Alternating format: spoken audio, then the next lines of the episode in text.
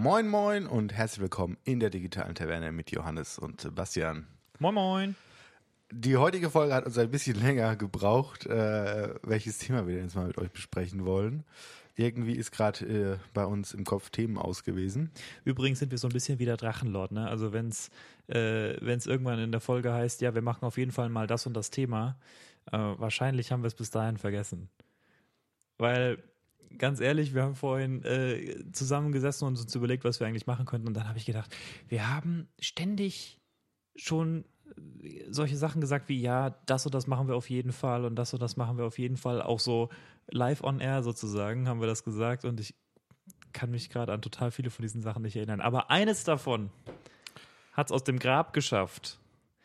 Und das ist gar nicht so lange her, dass ich darüber gesprochen habe, auch im Podcast. Ähm, und ich glaube, das hatte damals damit zu tun, dass ich mich mit Microsoft beschäftigen musste, mit Windows im Speziellen. Für, dein, für die Backups meinst du jetzt? Oder wo hast du es erwähnt? Weil ich kann mich daran partout nicht mehr erinnern. Aber vielleicht Mhm. sollten wir sagen, um was es denn heute gehen soll. So mal klipp und klar. Mm, Software as a Service. Das ist ähm, so ein, sagen wir mal so, für, es ist so ein Trendbegriff, aber es Ja. hat tatsächlich eine klare Definition, was gut ist. Also es ist besser als viele andere Trendbegriffe. Und zwar bezeichnet das ähm, im Grunde, wenn man sich überlegt, wie hat man ähm, damals Software gekauft, damals in unserer Jugend, also Anfang der 2000er. Äh, du bist in den Laden gegangen, hast dein äh, Stück Software, was du gerne gehabt hättest, zum Beispiel Magix Video Pro X, ja, hast du dir aus dem äh, Regal genommen, äh, bist zur Kasse gegangen, hast es gekauft, da hast du eine Box zu Hause, da ist eine CD drin und mit der CD oder DVD dann schon äh, konnte man dann am, an den Computer gehen und äh, was installieren. Und dann hat man vielleicht Updates bekommen in unregelmäßigen Abständen, aber auch nach Möglichkeit nicht allzu häufig, weil auch ein bisschen umständlich zu installieren und Dinge. Mhm. Vor allem ganz am Anfang, als die Sachen ja noch mit äh, CDs dann Patches gekommen sind tatsächlich. Mhm. Ja, da ist man in den Laden gegangen, hat sich eine neue CD gekauft Ja. und hat das Update eingespielt, weil Internet halt Internet war.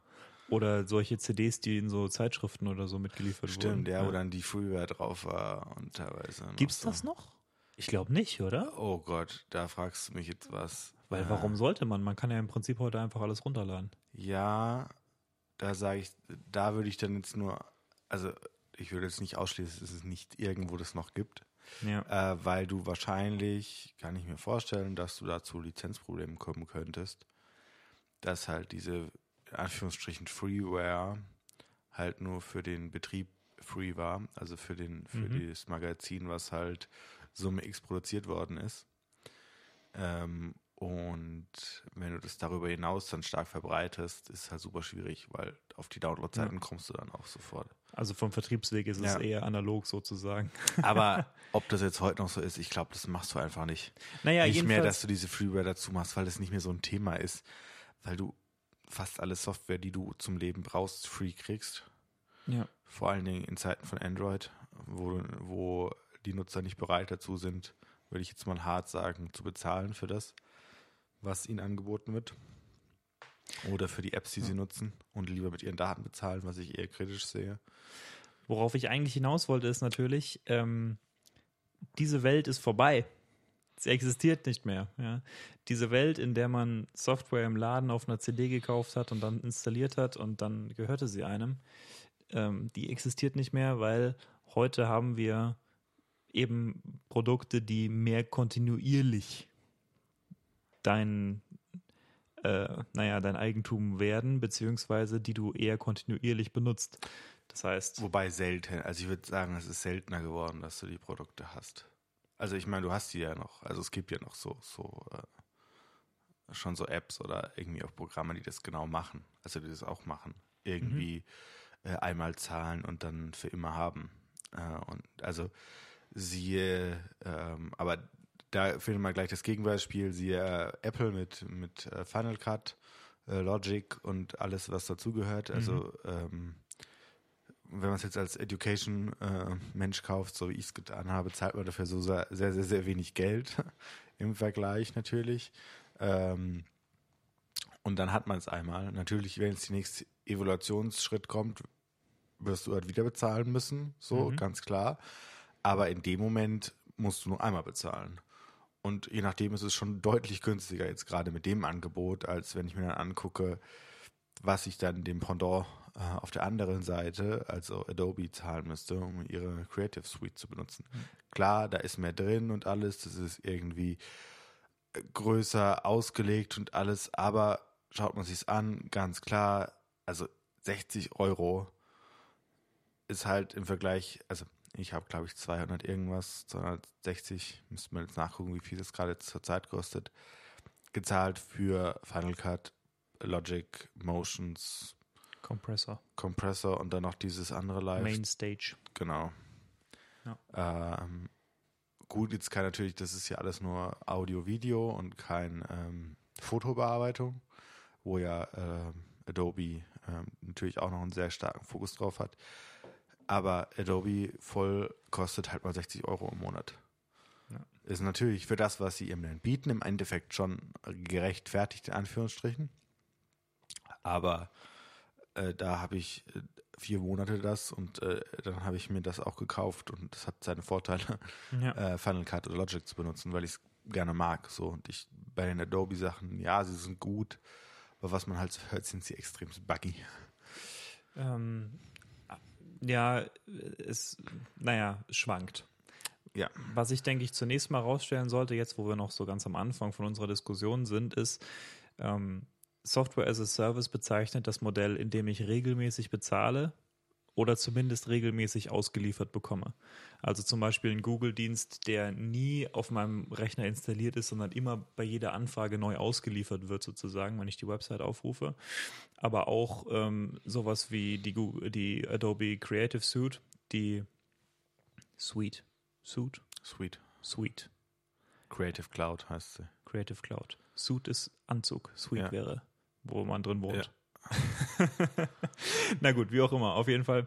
Ähm, die wird zwar installiert, diese Programme, also Photoshop oder ähm, Premiere oder so, ähm, sind aber Teil von irgendeinem Abo.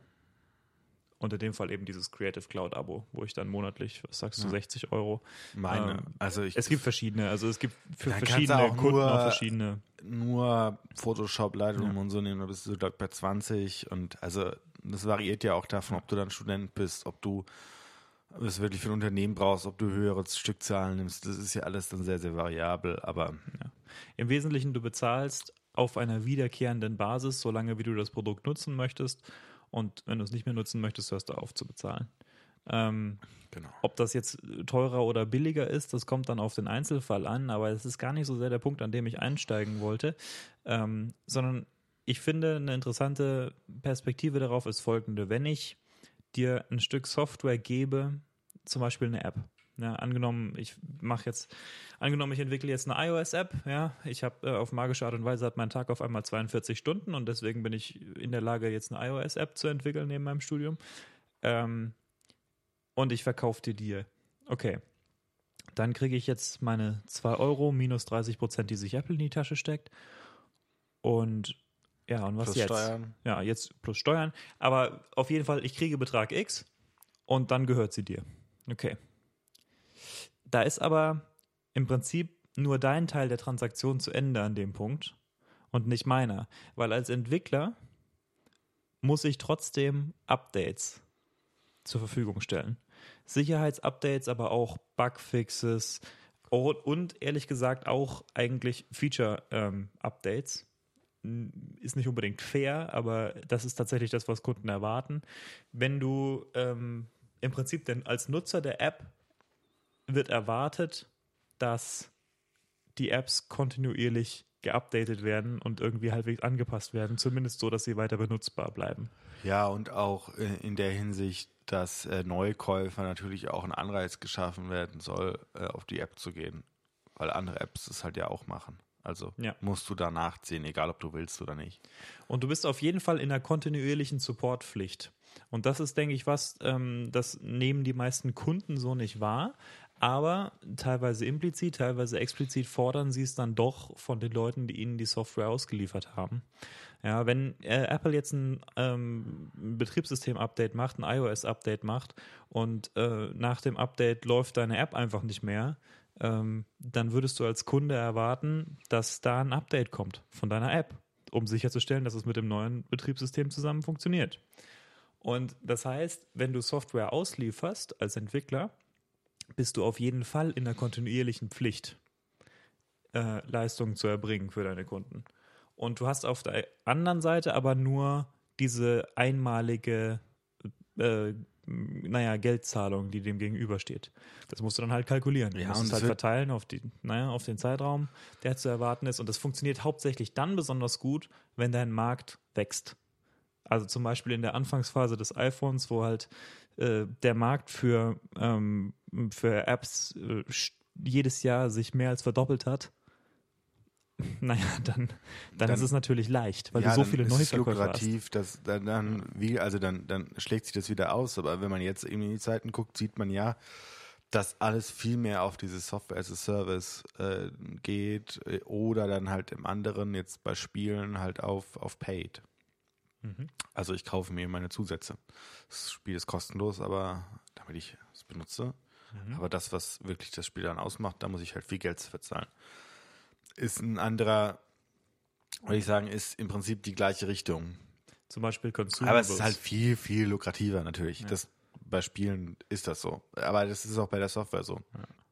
Für ein Unternehmen ist es wesentlich lukrativer, würde ich sagen, Software as a Service zu machen, weil ich natürlich auch die Kunden sehr, sehr lange an mich binde dadurch.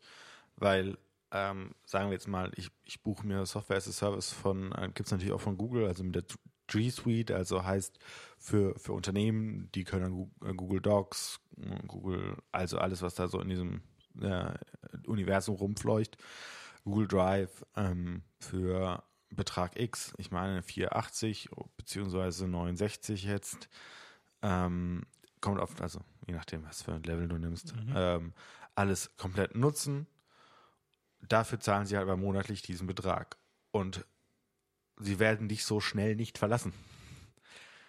Weil, wohin? Also, wenn ich die Software bezahlt habe, okay, ja gut, dann kann ich noch zwei Jahre warten, bis ich die neue update, weil es, sie läuft ja gerade noch. Mhm. Mein Word läuft noch. Aber wenn ich da rausgehe, dann sind plötzlich alle meine Daten weg. Im schlimmsten Falle. Und also das ist ja schon ein Riesen. Also ich binde mich wesentlich mehr an Unternehmen, denen ich das bezahle, weil ich natürlich die Produkte nicht mehr besitze und nicht warte, bis ein neues gutes Update kommt, sondern ich krieg's immer wieder ausgeliefert und wenn ich rausgehe, dann habe ich gar nichts mehr. Also mir bleibt die Software ja nicht übrig, für die ich dann meinetwegen über Jahre ähm, zigtausend Euro gezahlt habe. Also ich meine, wenn man sich dann anguckt, was man, was man für, ein, für eine Creative Cloud zahlt, da ist man ja schon bei 700 Euro im Jahr. Also jetzt mal grob überschlagen, äh, müsste hinkommen ungefähr. Mhm. Ja, oder 720. Und das, also, das ist halt schon ein Wort. So. Und die war natürlich, früher war Adobe viel, viel teurer, natürlich, wenn man eine Einzellizenz gekauft hat. Das ist deutlich. Also hat man 1000 irgendwas gezahlt, natürlich, für, für irgendeine Lizenz.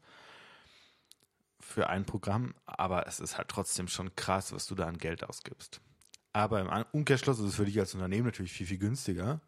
Also günstiger in Anführungsstrichen. Du sparst dir wesentlich äh, Teile deiner IT also große Teile deiner IT, ähm, die du früher hattest betreiben müssen, was Serverinfrastruktur und alles angeht, lagerst es halt aus. Für dich kommt es vielleicht auf 0,0 raus. Äh, für die Unternehmen, die, das, die diesen Service anbieten, ist es viel, viel lukrativer. Also ehrlich gesagt denke ich, das Problem ist nicht so sehr das Finanzielle. Ähm, und mein Argument wäre folgendes. Ich glaube, also ob sich das jetzt lohnt, für welche Seite sich das wie und äh, wie lohnt finanziell, das ist halt ein Rechenexempel. Kommt dann drauf an, wie der Betrag genau ist, wie oft man sonst geupgradet hätte und so weiter. Ich glaube, was viel entscheidender ist, ist so dieses Psychologische. Dieses, ähm, wenn ich, also wir Menschen können leicht äh, oder haben uns halt eben so ab, ab von Kind, von Kindesalter an daran gewöhnt, dass eine Transaktion so funktioniert, ich gebe dir Geld, du gibst mir Ware, jetzt gehört die Ware mir. Fertig. Das ist einfach, sozusagen, ja. Das haben wir, das haben wir begriffen, damit können wir umgehen. Ähm, und deswegen ist das auch für den, von Kundenseite her eigentlich zunächst mal so das de facto äh, gewünschte Modell. Nur von Verkäuferseite her äh, gibt es das Problem, dass, wie ich vorhin beschrieben habe, eben, äh, naja, die Transaktion ist ein bisschen unklar, weil eigentlich hast du von Verkäuferseite aus äh, jetzt auf einmal ein dauerhaftes Verhältnis aufgebaut, äh, was aber der Kunde so nicht sieht. Und das ist für dich als Verkäufer schlecht, also ganz schlecht. Wenn da irgendwie so eine Asymmetrie ist, ähm, das ist nicht gut. Und deswegen denke ich, ähm, ist es tatsächlich auch prinzipiell vielleicht gar keine so schlechte Idee, Software as a Service ähm, als neues Modell sozusagen anzustreben, weil du dann eben sagen kannst, wir haben jetzt hier eine tatsächlich sehr klare Be äh, Beziehung, die von beiden Seiten auch richtig verstanden wird, nämlich dass da ein kontinuierliches Verhältnis besteht und dieses Verhältnis aufgekündigt wird in dem Moment, in dem keine Zahlung mehr fließt von der einen Seite. Ähm, das finde ich gut. Das andere ist, äh, was du gesagt hast, ne, mit dann kann ich noch mal zwei Jahre warten, um zu upgraden.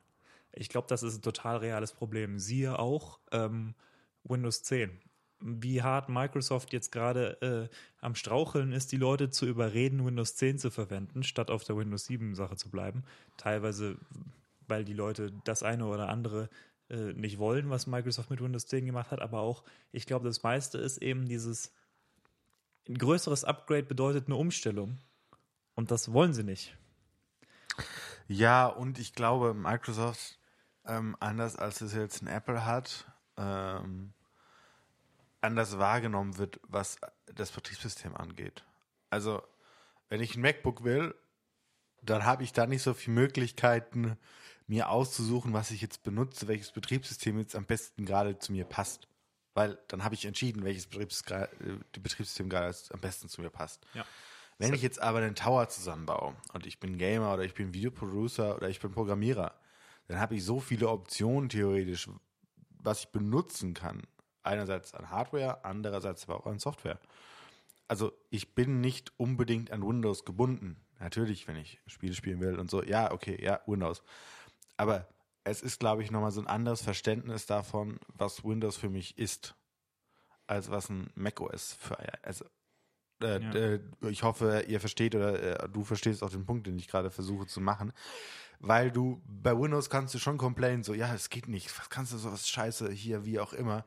Dann benutze ich es halt nicht oder nehme eine alte Version. Ähm, weil die läuft ja noch. Also ich habe ja dafür bezahlt. So. Hm. Und äh, und da ist natürlich dann Apple wieder weiter, weil da ist es Software as a Service. So, ich kaufe das Produkt für viel, viel Geld. Dafür bekomme ich die Software as a Service praktisch gratis dazu.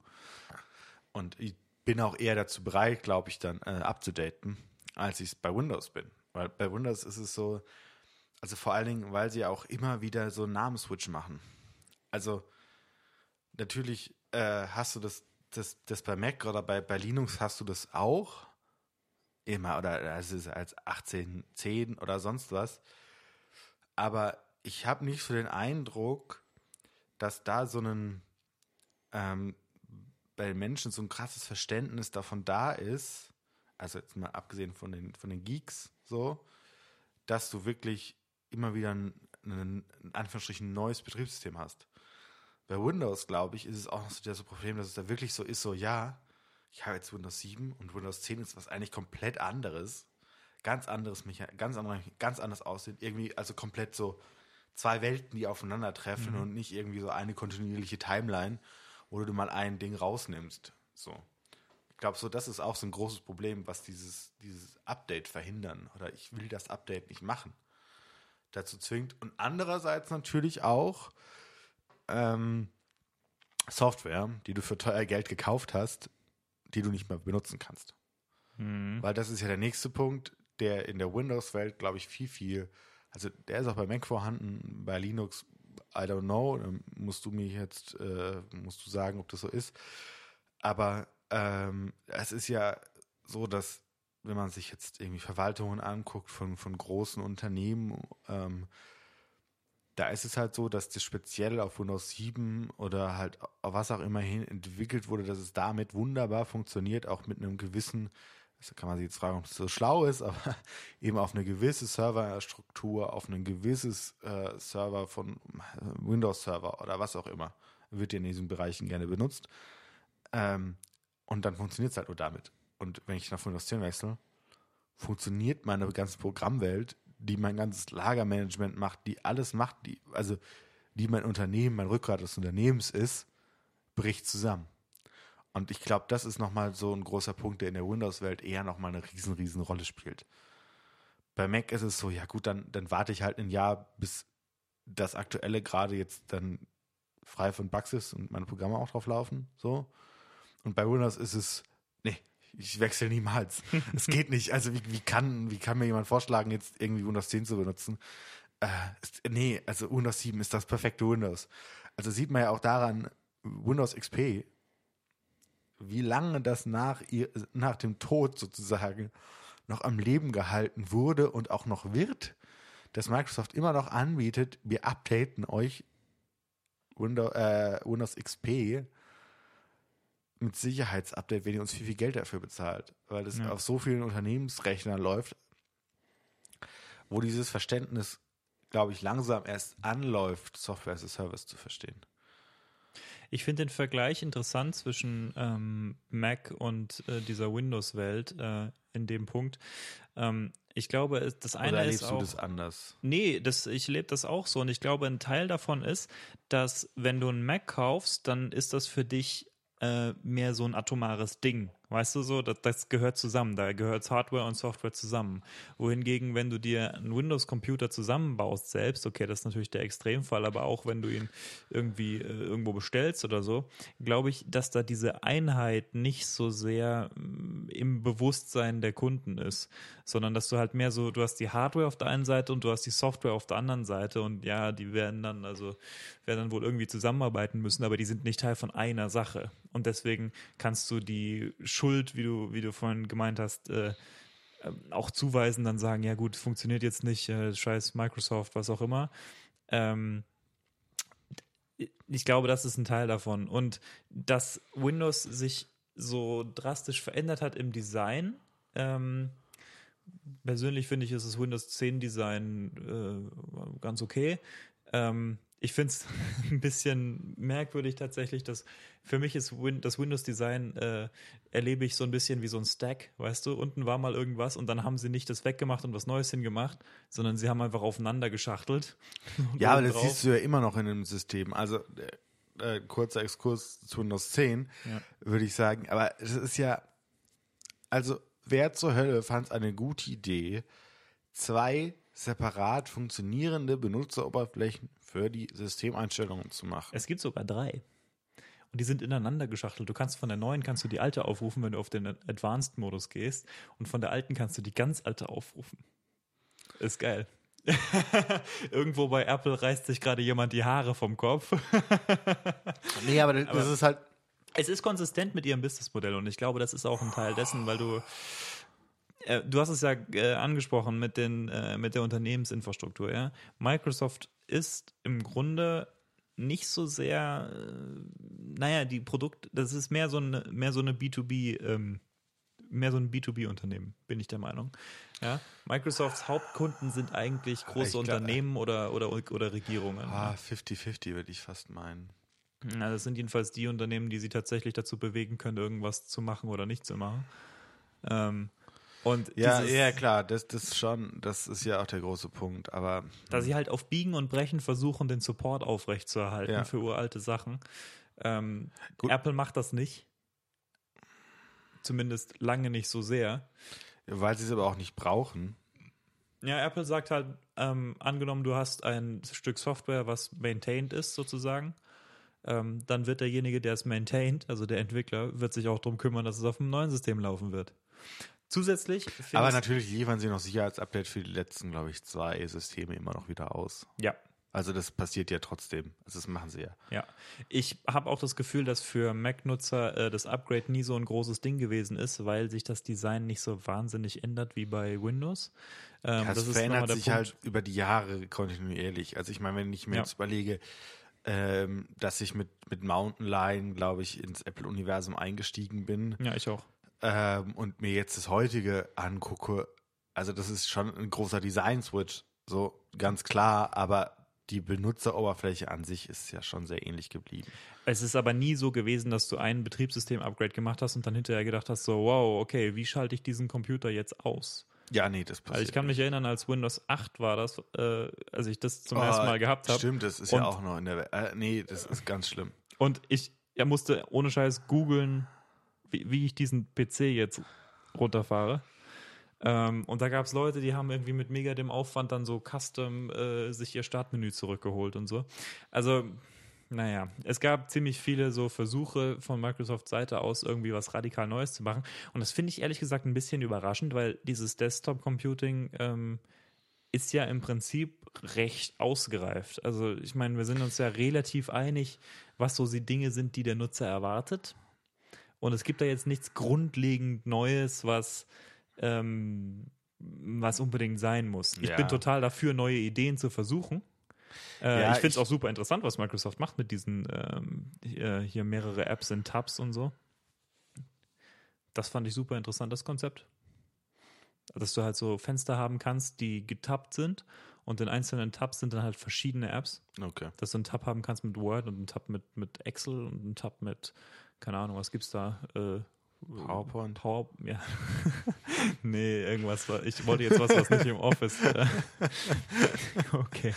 Ja, also äh, das finde ich ein interessantes, ähm, eine interessante all- Sache, dass sie halt versuchen, mit so grundlegenden Paradigmen rumzuspielen, aber das Ja. macht es eben genau schwierig für die Kunden, ähm, tatsächlich auch kontinuierlich zu upgraden.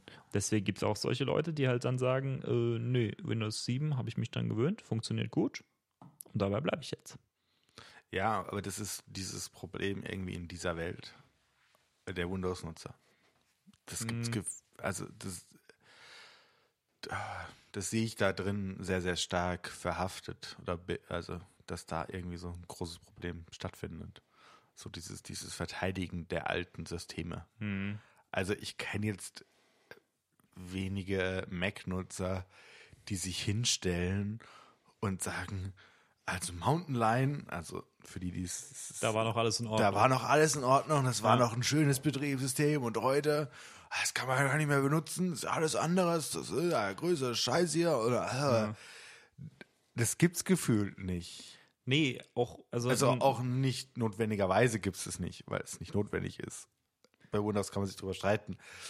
Aber das Problem ist, glaube ich, was, was, sie, was sie sich selber reingebracht haben, ist einfach, dass sie, dass sie immer wieder sehr, sehr klare Abgrenzungen und Benennungen zum alten System machen.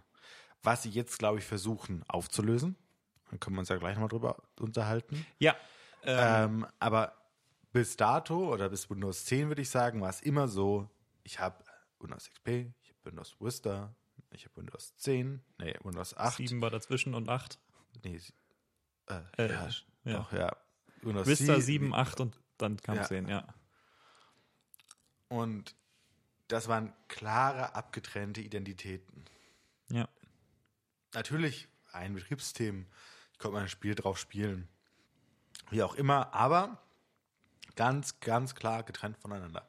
Und nicht in irgendeiner kontinuierlichen Timeline gesehen gefühlt. Ja. Sondern das ist das Neue und ich bin das Neue. Und alles andere existiert irgendwie noch so. Und ich glaube, das ist so ein, so ein großes Problem, was da Windows hat. Und was sie jetzt versuchen zu lösen. Indem sie Windows 10, hoffe ich mal, außer sie haben wieder eine geniale Idee, ähm, kennt man ja von Microsoft, ähm, dass sie das versuchen, als einen kontinuierlichen ähm, Strang zu nehmen, der jetzt erstmal lange laufen wird und immer wieder neue Updates bekommen wird und an dem langsam Design Changes voll, vollbracht werden. Äh, was sie auch, glaube ich, eher in eine Software-as-a-Service-Richtung pushen wollen. Ja. Viel stärker, als sie es früher gemacht haben, indem sie es jetzt erstmal kostenlos ausgeliefert haben. Dass, die, dass sie einfach die Menschen also draufkriegen, dass sie eine kritische Nutzermasse haben und dass sie eben auch auf Office 365 umgestellt haben. Und nicht mehr, also gut, es gibt es immer noch, äh, Office 216, glaube ich, heißt. Ja, weißt du, Microsoft ist ja bekannt dafür, dass sie einfach zu nichts Nein sagen. Ähm, aber eigentlich, was sie pushen, ist Office 365. Ja. Ähm, mehr noch unter, unter Windows als unter Mac. Aber selbst unter Mac ist es so. Sie pushen sehr, sehr stark eben ihr Cloud-Angebot. Heißt einerseits, ich kann monatlich zahlen, aber für den normalen Nutzer zu Hause ist, glaube ich, jährlich 100 Euro oder so. Man muss auch sagen, dass abseits von Windows selbst Microsoft sehr erfolgreich ist mit Software as a Service. Und damit Ja. meine ich jetzt nicht nur Office, sondern auch, keine Ahnung, Exchange, was technisch gesehen, glaube ich, auch zu, Ja. zu äh, Office zählt. Zumindest Ähm, kann man äh, Exchange ja. mit Office zusammenkaufen. Also Ähm, jetzt gerade als bei Software as a Service als Unternehmen, da ist es schon sehr, sehr verbunden. Also da hast du eigentlich, wenn du Office 365 nimmst, hast du eigentlich, also benutzen die meisten Exchange noch mit dazu. Also ich kenne wenige Unternehmen, die das dann voneinander trennen. Ja, Exchange ist auch so super gängige Software. Also gut, manche wollen vielleicht äh, hier IBMs Ding benutzen, Lotus Notes und so für ihre E-Mails und dann, äh, wenn du Lotus was? Lotus Notes. Ist das ein E-Mail-Programm? Ja, that's a thing. Das ist nicht nur E-Mail, das ist Projektmanagement und alles. kom alles. komplette Alternative zu Exchange. Also es, es gibt schon andere Ja, Produkte. es- es gibt auch Oracle hat da auch was. Aber ja, aber, oder, also ja, da wird es genug Unternehmen geben, die da drauf sind, aber es wird auch genug, äh, genug Porte geben, ähm, die ähm, damit funktionieren. Ähm, und du merkst halt, aber jetzt, aber es gibt da schon immer stärkere Einbindungen. Also, sagen wir mal, Outlook werden alle benutzen. Oder in fast allen Unternehmen der Welt wird Outlook auf, als E-Mail-Programm der Wahl installiert sein. Also ich kenne zumindest wenige, bei denen das nicht so ist. au- ja, außer sie haben Lotus Notes. Ja, oder sie haben Macs und selbst da gibt es Ausnahmefälle.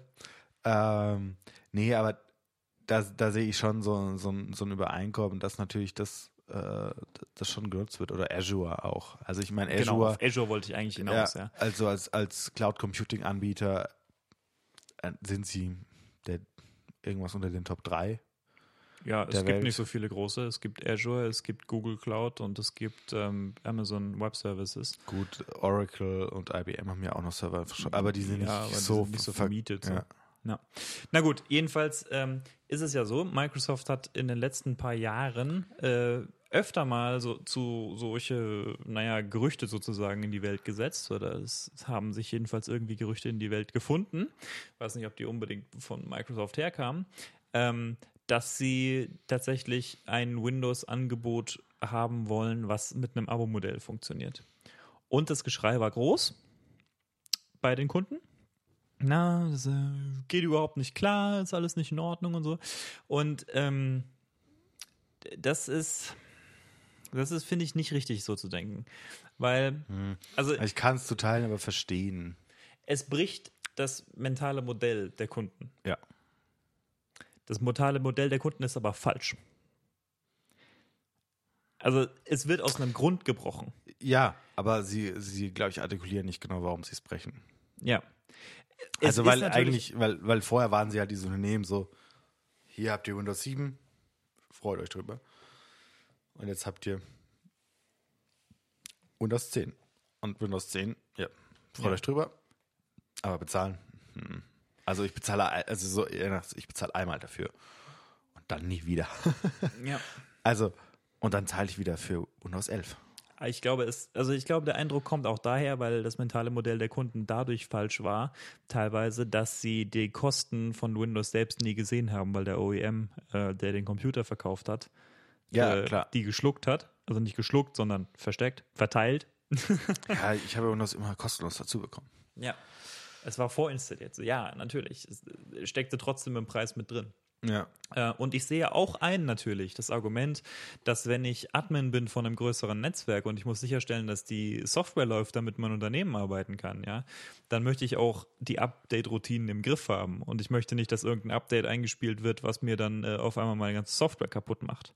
Ich muss aber sagen, dass im Privatkundenbereich und das ist ja hauptsächlich der, der da jetzt rumjammert, ähm, in dem Bereich bis ist es schon lange so, dass man sich eigentlich dran gewöhnen muss, dass man selbst nicht der Admin von seinem Computer ist, sondern ein Stück weit Microsoft. Weil die Updates, die Microsoft einspielt, erstmal kannst du dich nicht so wirklich dagegen wehren. Äh, und zweitens solltest du das wahrscheinlich auch nicht, weil du dann gegen die Annahmen von deinem Betriebssystemvendor operierst. Und ich sag mal so, äh, persönlich benutze ich kein Windows und das ist auch ein Grund dafür, weil ich möchte meinen Computer gerne selber besitzen. Aber äh, äh, ich bin der Meinung, wenn man das tut, sollte man sich auch halbwegs bewusst sein, was man da tut. Ja? Wenn, wenn ich Windows verwende, dann muss mir auch bewusst sein, dass Microsoft da relativ weitreichenden Zugriff darauf hat, ähm, Updates einzuspielen und mit Updates eben, was weiß ich, was für Code. Das ist einfach Teil des ganzen Deals. Ja, ja, klar. Also ich habe äh, hab, äh, Windows äh, auch nur auf einer virtuellen Maschine laufen, um gewisse notwendige Programme mal ähm, benutzen zu können. Hm. Aber nicht, weil ich sie benutzen will. also, so, es ist halt da eine Möglichkeit, äh, die dadurch ähm, benutzen zu können. So. Weißt du, es gibt dieses, es gibt im Englischen das schöne Wort Adversarial Environment, ja, eine, eine Umgebung, die dir feindlich gesinnt ist. Und so fühle ich mich immer auf Windows. Ja, äh, aber ich, also auch selbst wenn ich es jetzt so benutze, denke ich mir jedes Mal, warum zur Hölle tue ich mir das gerade an? Also ich glaube, ich würde, wenn ich von Mac weg müsste, aus Gründen, würde ich auf Linux gehen und würde wahrscheinlich mich erstmal verfluchen, wie viel Programmiersachen ich noch lernen muss, mhm. damit ich diesen Computer einigermaßen bedienen kann. Aber ich glaube, ich würde never ever zu Windows zurückgehen.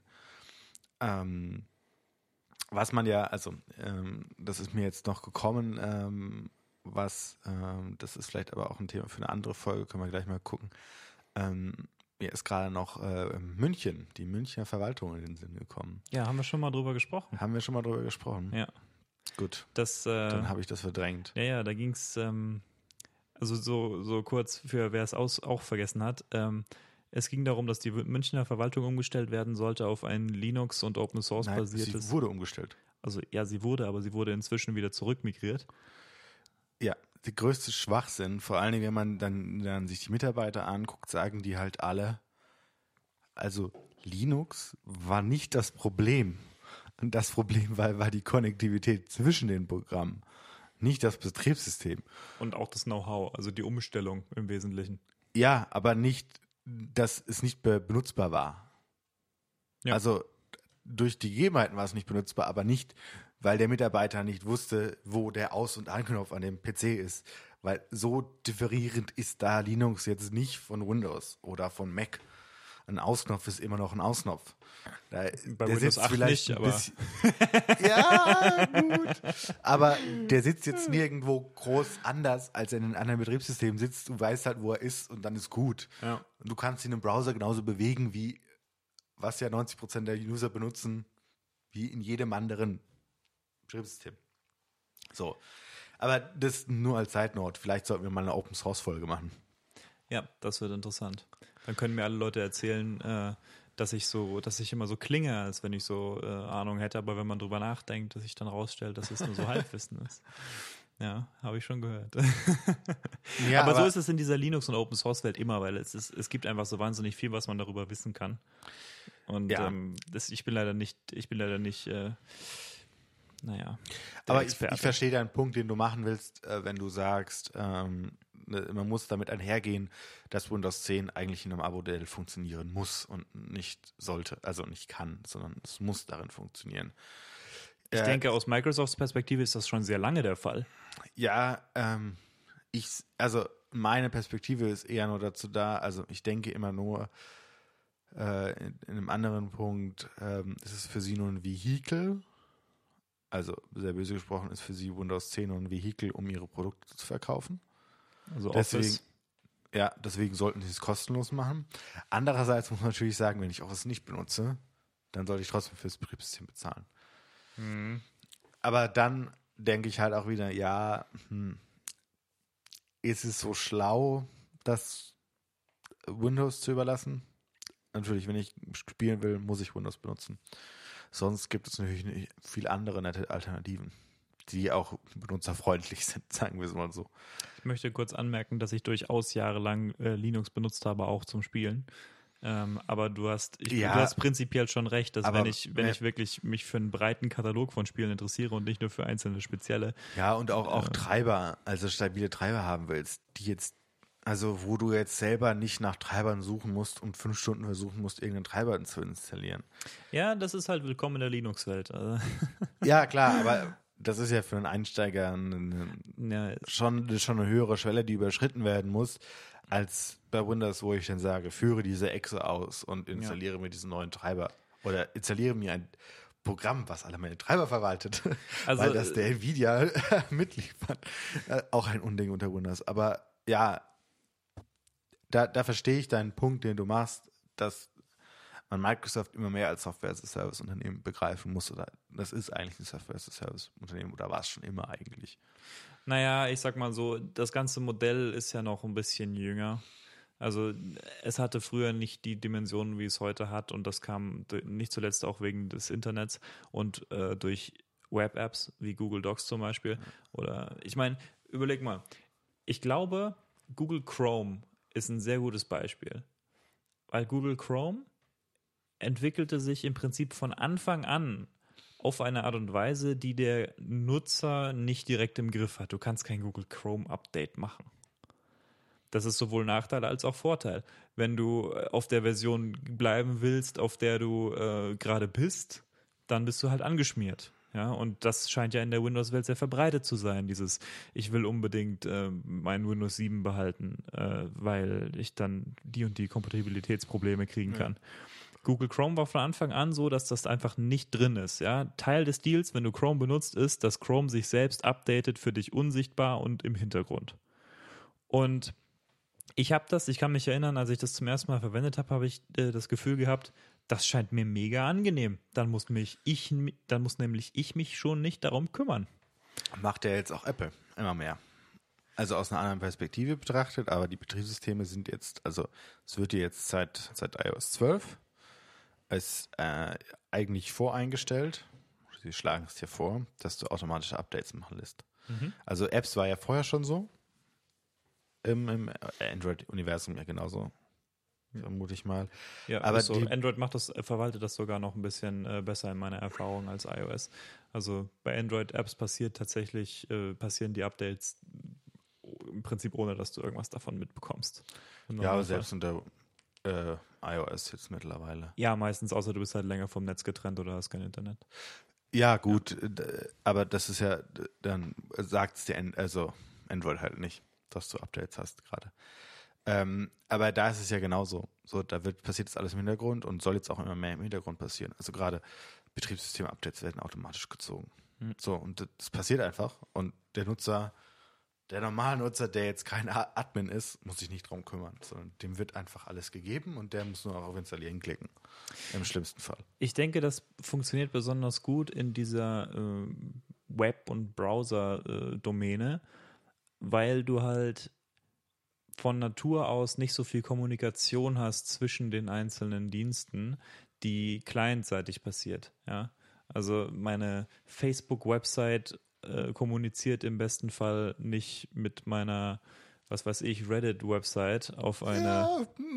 Ja, ich weiß, es gibt natürlich da solche Löcher, aber ähm, Ja, das ist die Idee, Optimalfall. ja. Also es ist nicht, es ist nicht im, im Interesse als Nutzer, äh, da irgendwie so eine, so eine Kommunikation zwischen diesen Diensten herzustellen. Ja. Äh, und genau diese Kommunikationen sind es ja, die im Prinzip kaputt gehen können, wenn es ein Versionsmismatch gibt, sozusagen, ja. Wenn die eine äh, Seite der Unterhaltung auf, auf einer anderen äh, Version äh, operiert als die andere Seite der Unterhaltung. Und das ist ja genau der Fall, wenn du Software-Inkompatibilitäten hast. Und das ist dann das, was dich vom Upgrade abhält. Äh, Und in dieser Webwelt besteht das Problem nicht. äh, Naja, weil, also einfach, weil das ganze Modell anders funktioniert. Gut, aber daraus, glaube ich, kommt es auch immer mehr. Also deswegen wird Software as a Service immer beliebter. Hast du mal Chrome OS verwendet? Äh, nein. Ich auch nicht, aber ich würde mir das gerne mal anschauen. Also es wäre nicht so Ah. sehr was für mich. Ich habe mir tatsächlich mal ähm, Ich, ein bisschen Gedanken drüber ich gemacht. würde halt auch schon alleine aus dem Grund, dass Google noch mehr Daten von mir kriegt, das nicht machen. Ja, Also, vor allen Dingen, weil es, glaube ich, immer mehr buggy sein. Also, aber natürlich, wenn ich 90% nur surfe, ja, so what? Völlig egal. Oder wenn du halt Dinge in Google Docs machst, viel. Also Ja. Und sonst eigentlich Ja, und, und jetzt ja immer mehr, äh, da kann man jetzt über die Ausgereiftheit sprechen, aber ähm, dadurch, dass hier auch Android-Apps jetzt porten auf, auf Google Chrome, also Chrome OS, sagen wir es so, Hm. ähm, ist es ja sowieso, ja, völlig, also völlig irrelevant geworden. Du hast es, Ja. also Aber ich glaube, als Betriebssystem wird Chrome OS nicht überleben auf lange Sicht. Ja, weil es von Fuchsia abgelöst werden wird. Ja. Äh, also Google wird selbst kannibalisieren. Und das ähm, könnte sein, dass es sogar näher rückt. Sie haben gerade erst jemanden äh, angeheuert, Ja. von Apple sich äh, gefischt, der sich auskennt mit sowas. Ja, und ich glaube, das ist ein sinnvollerer Weg, weil sie es einheitlicher kriegen als jetzt. Weil Chrome hat halt echt große Stärken, aber halt auch große Schwächen, was Performance angeht. Finde ich persönlich. Also Chrome frisst so viel RAM und frisst so viel Akku und das ist schon krass. Lass mich an der Stelle kurz erwähnen, dass äh, Microsoft Edge Ja. jetzt umgestellt wird auf die Chromium äh, Web Rendering Engine. Ähm, das halte ich für eine total interessante Entwicklung, weil Microsoft gesagt hat, es ist uns wichtig, es ist in unserem strategischen Interesse, ähm, selbst einen Browser zu haben. Und daraus ist dann Edge entstanden, aus, diese, aus dieser Überzeugung heraus. Und diesen Browser auch selbst zu entwickeln und der soll standardkonform sein und der soll performant sein und so. Und das war ja eine Riesenkampagne, die sie jahrelang gefahren haben, wo richtig viel Geld rein versenkt worden ist. Ja. Also im Prinzip daran, dass sie es jetzt aufgegeben haben, siehst du im Prinzip, wie, wie wahnsinnig aufwendig es ist. Also du musst tatsächlich ein Team mit potenziell hunderten hochgradig qualifizierten Entwicklern einstellen, um eine Web-Rendering-Engine erstmal zu entwickeln und dann auch instand zu halten. Das ist ein wahnwitziger Aufstand.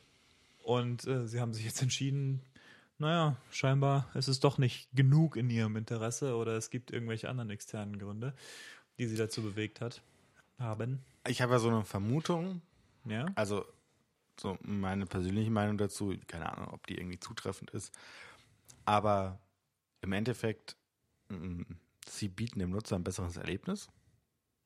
Der sieht es aber nicht.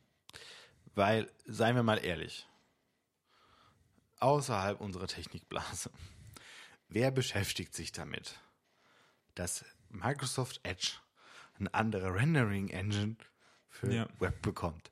Also, wer interessiert das? das oder wer weiß überhaupt, dass Edge eine andere Rendering Engine, dass es sowas gibt wie eine Rendering Engine für Webseiten? ja. Also für die ist es halt, oh, ein Browser, der stellt mir Webseiten dar.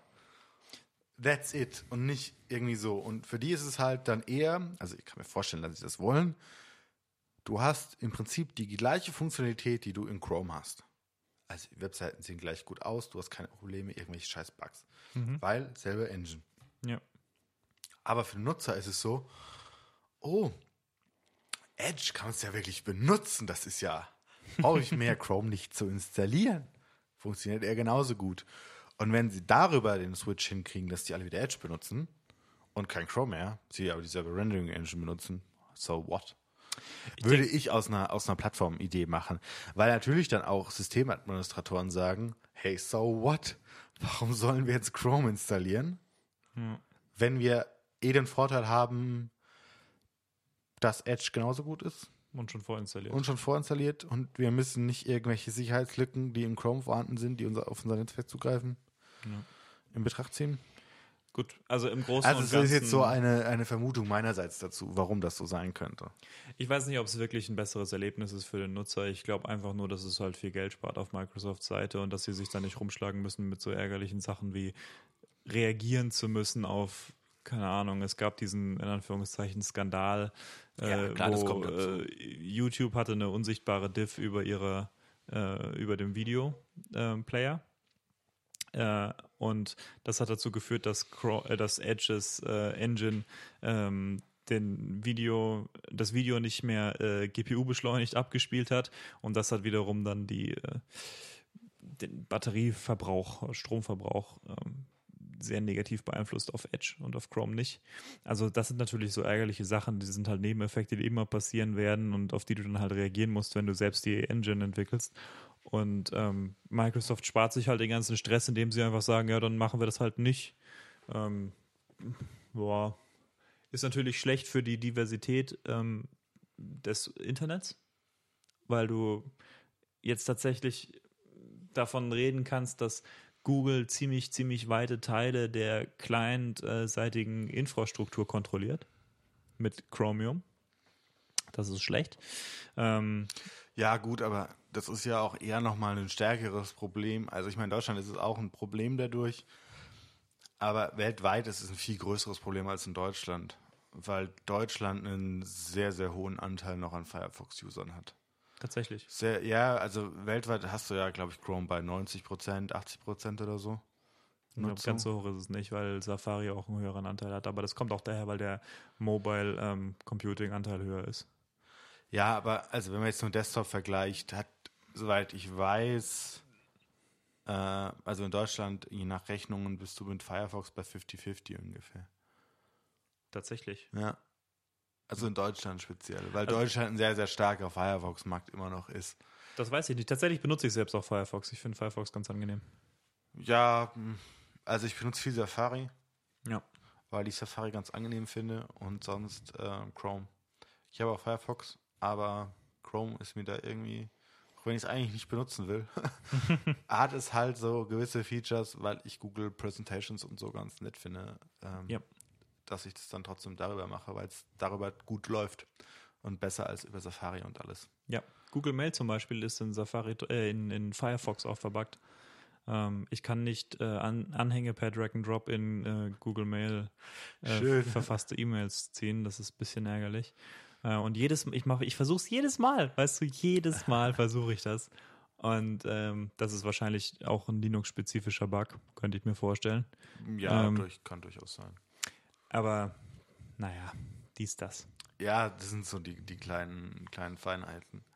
Ähm, ja, ich glaube, wir sind heute sehr, sehr abgeschwiffen von Software as a Service und haben sehr viel, es war eine Lava-Podcast-Folge zu teilen, glaube ich. Ja, man muss sagen, dass Software as a Service natürlich auch zusammenhängt mit vielen Sachen. Also, ja, es ist, einfach nur ein großes, großer Themenblock, der da irgendwie alles mit reinspielt auch viele politische Entscheidungen bei Softwareunternehmen. Nebenbei sollten wir dazu sagen, wir wissen, dass SAP auch Richtung Software as a Service im Moment geht. Ja, alle Aber wir kennen uns mit diesen ganzen, also wir kennen uns mit den SAP-Produkten nicht aus. Nee, deswegen. überhaupt nicht. Also man kann dazu sagen, vereinfacht erklärt, früher hat ein Unternehmen SAP sehr, sehr viel Geld gezahlt, um eine Software zu entwickeln, die sie dann gekauft haben und dann haben sie sie benutzt und sehr, sehr lange benutzt. Hm. Sieht man jetzt zum Beispiel bei Lidl. mhm. ähm, äh, komme ich gleich noch drauf zurück, warum. Und jetzt merkt auch SAP diesen Druck, dass das Unternehmen immer, immer mehr jetzt äh, gerne Cloud haben wollen und irgendwie Software as a Service haben wollen. Ähm, weil bis dato war es auch praktisch so, das ist auch schon ein paar Jahre her, aber damals war es noch so, man hat dann eben das Produkt den, der IT des anderen Unternehmens ausgehändigt und damit war man zu großen Teilen raus. Also natürlich Maintains und schieß mich dort, was es alles so gibt, lief ja weiter. Aber die Hauptbetreuung dieses Produktes haben viele IT in-house gemacht. Hat ja Vorteile, IT in-house zu haben und es nicht extern zu machen. Aber das ist ja auch wieder was anderes. Ähm, und ähm, jetzt ist es halt so, dass sie halt in-house selber die Serverstrukturen haben, also auch eigene Cloud anbieten und praktisch die ganzen Unternehmensdaten selber bei sich hosten. Also SAP jetzt in ja, dem Fall. Ja. Genau. Und äh, die Programme halt auch bei ihnen laufen und halt über Cloud-Abonnement den Unternehmen zur Verfügung stellen. Also gerade so Warenwirtschaftssysteme. Und die haben ja auch also uh, so Bankensysteme und alles. Also SAP hat ja alles, was du so an Software kaufen kannst, gefühlt, ja. was du für ein Unternehmen brauchst. Und äh, aber da sieht man auch wieder zum Beispiel Probleme von Softwareumstellungen. Sieht man bei Haribo aktuell oder hat man gesehen und bei Lidl. Beides alte, auf, basierend auf alten SAP-Softwarelösungen. Mhm. Beide wollten umstellen. Haribo hat es gemacht. Die haben nur, glaube ich, einen Monat nicht wirklich produzieren können. Oder halt mehrere Wochen, weil das System nicht funktioniert hat. Oder du dich fragst so, Ups. Wenn an einem System so viel hängt, dann musst du dich fragen, ob das so sinnvoll ist. Ja, deswegen sind sie auch so teuer. Ja, und äh, bei Lidl haben sie es ja abgeblasen. Äh, und die haben da ja schon über 100 Millionen, soweit ich weiß, investiert in die Software. Tja, und weißt sie, du. Weil sie zu schwierig war, die Umstellung. Weißt du, du kannst im Prinzip jeden x-beliebigen äh, Menschen, der bei einem größeren Unternehmen arbeitet, äh, fragen. Und zu fast jedem Zeitpunkt gibt es irgendwelche Probleme mit der IT.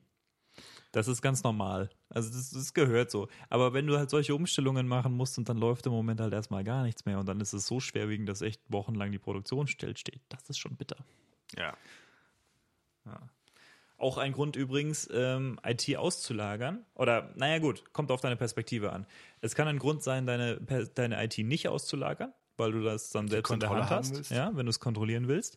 Ähm, und auf der anderen Seite kannst für dich, äh, wenn du halt ein ganz anderes Business hast oder wenn du eine andere Perspektive hast, kann es natürlich auch ein Grund sein, das auszulagern, weil du dann sagen kannst, ja gut, wenn das nicht funktioniert, ich habe die Expertise nicht im Haus, ähm, weil ich halt einfach, also weil es nicht mein Business ist, eine IT-Abteilung zu haben.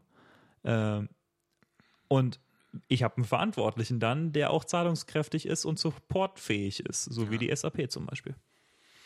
Tja, Also- da gibt es sehr, sehr breites Spektrum. Also man sieht ja auch zum Beispiel, das ist jetzt wieder ein ganz anderer Punkt, aber ähm, ich meine, IBM hat es vor längerer Zeit äh, Mitarbeitern freigestellt, äh, zu wählen, ob sie jetzt Mac benutzen wollen oder Windows. Ja.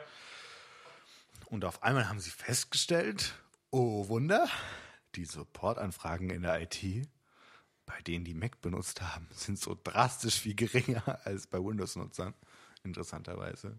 Dass sie viel weniger IT-Personal brauchen, um die Fragen zu beantworten, was halt so geil ist. Ich habe vorhin einen SMB-Share gemountet. Ähm, also, das heißt So, ein. Netzwerkvolumen.